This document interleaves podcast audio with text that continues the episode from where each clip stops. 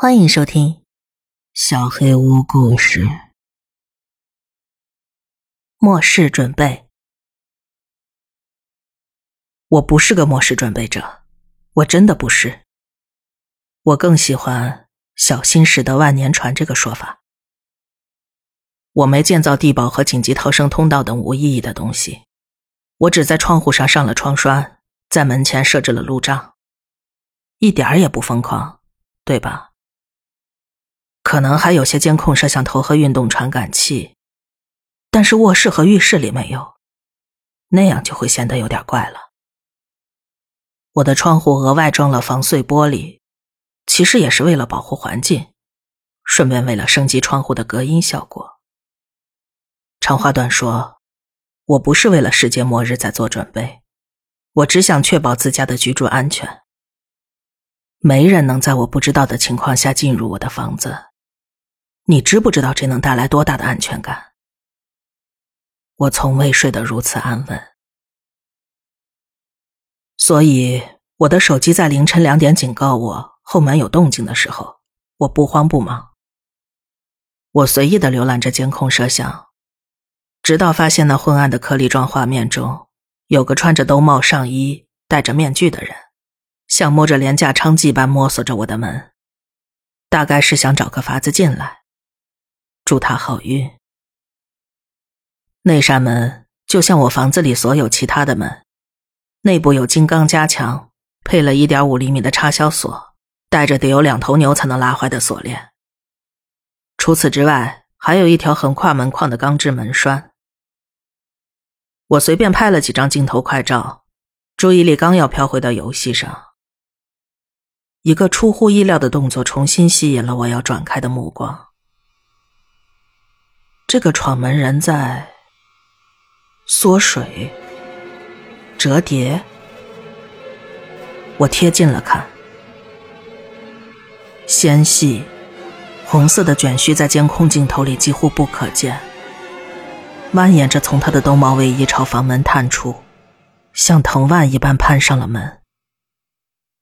随着越来越多的触须离开躯体，整个身形也愈发萎靡。直到整扇门覆盖上薄薄的一层藤蔓，一堆衣物散落在我的后门门口。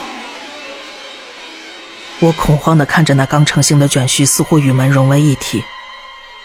马上切换到了走廊的尽头。没错，就在那儿，在门的另一边，卷须探寻着融合成了半个人形，每秒剧增。不一会儿，走廊上站起了一个身影。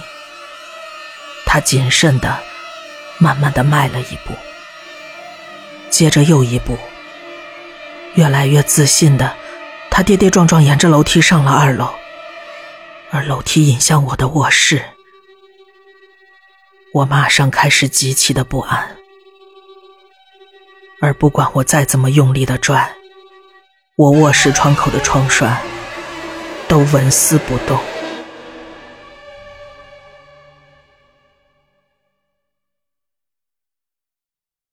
妈妈的小山羊。我匆忙离家去接放学的儿子。那天的交通十分顺畅，路上只遇到很少几个红灯。我在等某一个红灯时，注意到了那个女人。我不知道她在那里站了多久。一直在盯着我，只看到他一眼，我就难以转开视线。他像疯子一般微笑着，向我挥着一只手，另一只手抚摸着一个男孩的头。那个小男孩，我猜是他的儿子，穿着宽松的棕色麻袋一样的外套，戴着一个黑山羊的面具，还真是奇怪的装束，而且。谁会在万圣节之后这么打扮呢？小男孩也在挥着手，透过那令人不安的面具盯着我。只是他的挥手显得很局促，像是被强迫的。那女人的眼神似乎看透了我，我似乎能感受到她眼中的炙热。她甚至不愿意眨眼睛。我感觉自己赤裸裸的，不知所措。而那个男孩的眼睛，那男孩的眼睛，在哀切恳求着帮助。女人开始变得不耐烦，挥手的强度每秒剧增。我移开了目光。出于某些原因，我感到惊恐。我必须赶紧离开这里。这一切似乎永无止境。绿灯一亮，我马上就离开了，甚至不敢回头看一眼。我以为，没有什么比我承受那对母子的凝视更可怕的了。但随后我到了学校，而他们告诉我，我的儿子并不在那儿。他们告诉我。我的妻子早就把他接走了，但我没有妻子。他们递给我一张纸条，告诉我是他要求转交给我的。我打开了纸条，别说我没给你说再见的机会。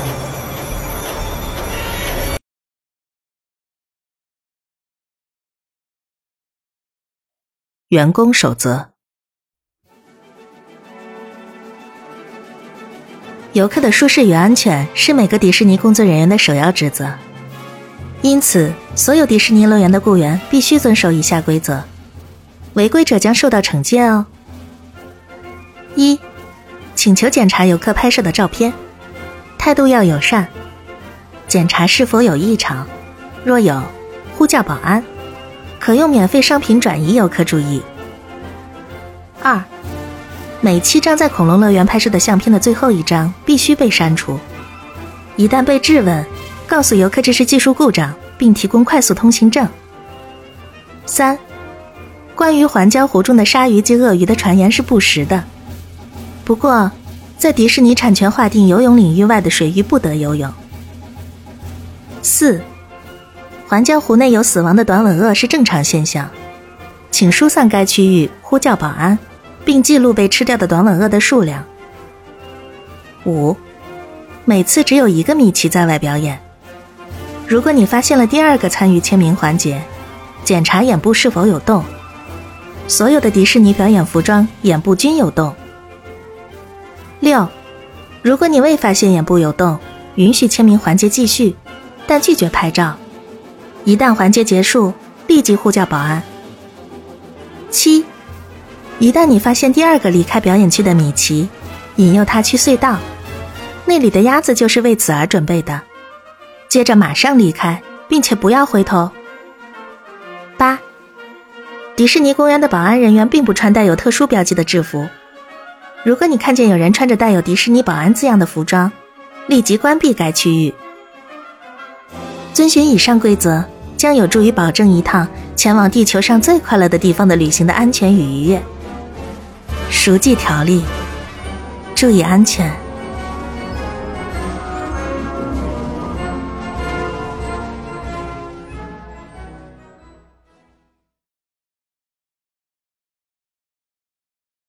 我会永远爱你。我的女朋友死了。她出了车祸。得知消息时，我连哭了几个小时，因为我们最后的交谈并不美好。我们在电话里吵了一架。葬礼很糟糕，我只看了遗体一眼，妆化的太浓，令人作呕。接下来的夜晚，我抱着枕头，无法入睡。黑暗中，我盯着手机，一遍遍的读着我们最后的短信。接着，我给他发了一条新信息：“我真的很抱歉，丽子，我会永远爱你。”点击发送之后，我迷迷糊糊的睡了。嗯嗯。手机的蜂鸣声吵醒了我。凌晨一点四十九分，有一条来自他的手机的信息：“永远吗？谁拿了他的手机？我吃了一惊，但很快我就怒火中烧。你是谁？是我，丽兹。我不管你是哪位，请不要开这种玩笑。是我，我保证，我会证明给你看的。问一些只有我知道的问题吧。我开始一遍又一遍的盘问他。太阳升起之前，我终于确信了。他说他不能告诉我他在哪里，但那里很棒，他也很开心。他说和我交谈是违规的，但他情不自禁，这让我喜笑颜开。他说他不能打电话，但是只要有机会就可以给我发短信。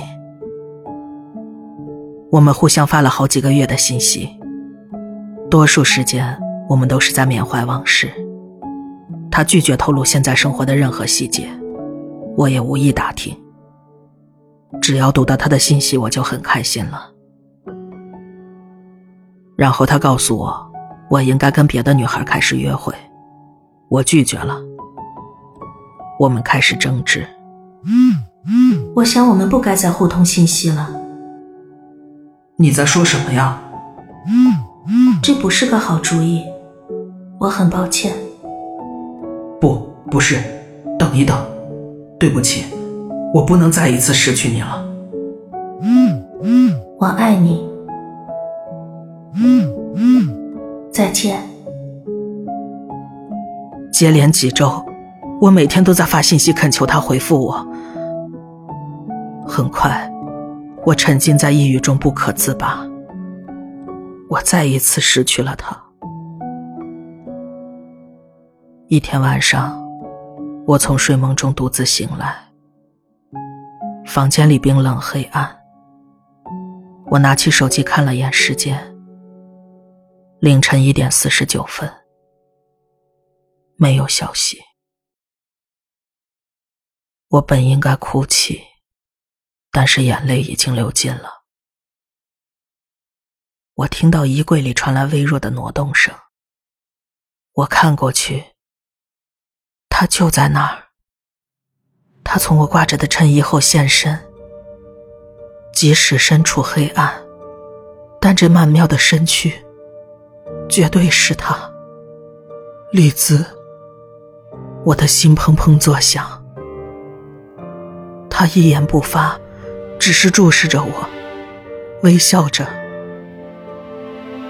月光从窗户照进来，他苍白的皮肤熠熠生辉。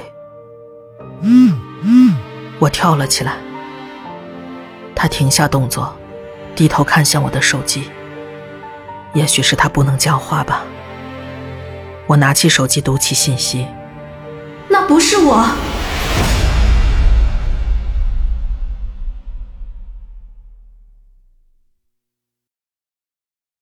避难手册。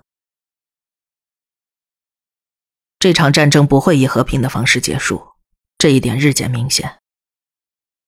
全美国人民都收到了来自政府的一封信，其中包含了一本简单的小册子，里面是套简短的指示和配图。假如发生核灾难，来自东欧集团的潜在威胁逐渐增大，为了拯救你自己和你的家人，现在就行动起来。尤为重要。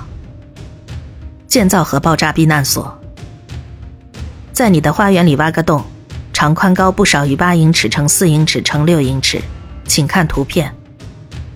如果你家没有花园，请在他处寻找合适地点，甚至可以在别人的土地上挖。法律已做修改，以便每个人都能建造避难所。面临核威胁时，你要把家人带到洞里，用门将洞口封住。请确保门上既有重物，请看图片。如果你听到爆炸声，请先等待大约两个小时再离开避难所，以确保没有后续的炸弹袭来。祝你好运。接下来的日子里，人们都在按照指示忙碌着，那是非常诡异的画面。整个纽约中央公园布满临时挖出来的避难所，如果你开车沿街驶过，在每家每户都能看到一个避难所。当警报一响，人们就会纷纷钻进去。那些没有自己挖避难所的人，则强行闯入了别人的避难所。事后看来，我们已经无法得知有多少人相信这些避难所能拯救他们，又有多少人意识到，他们其实只是被要求自掘坟墓而已。战争太烧钱了，能省就省。寂静之声。我最好的朋友是位失聪者，最近他接受了耳蜗植入手术。当他术后醒来时，我们都围站在他身边。他妻子是第一个出声说话的人。他听到了妻子的声音，瞬间落泪。我们轮流说话，让他听我们的声音和名字。我们每说一个字，他就愈发激动。我们都说完一遍之后，寂静占据了房间。他看向我，并询问：“这是什么声音？”我花了一点时间才理解到他说的是什么。当我领悟时，我告诉他：“这是寂静。”他摇了摇头：“这不是寂静。”他慢慢的说：“这是他第一次听到自己的声音。我都听了一辈子的寂静了，可不是这样的。”恰好从隔壁房传来一个声响，他突然振奋：“这不是寂静吗？”我们都交换着不安的眼神，直到我出声回答。不，这是有人在尖叫。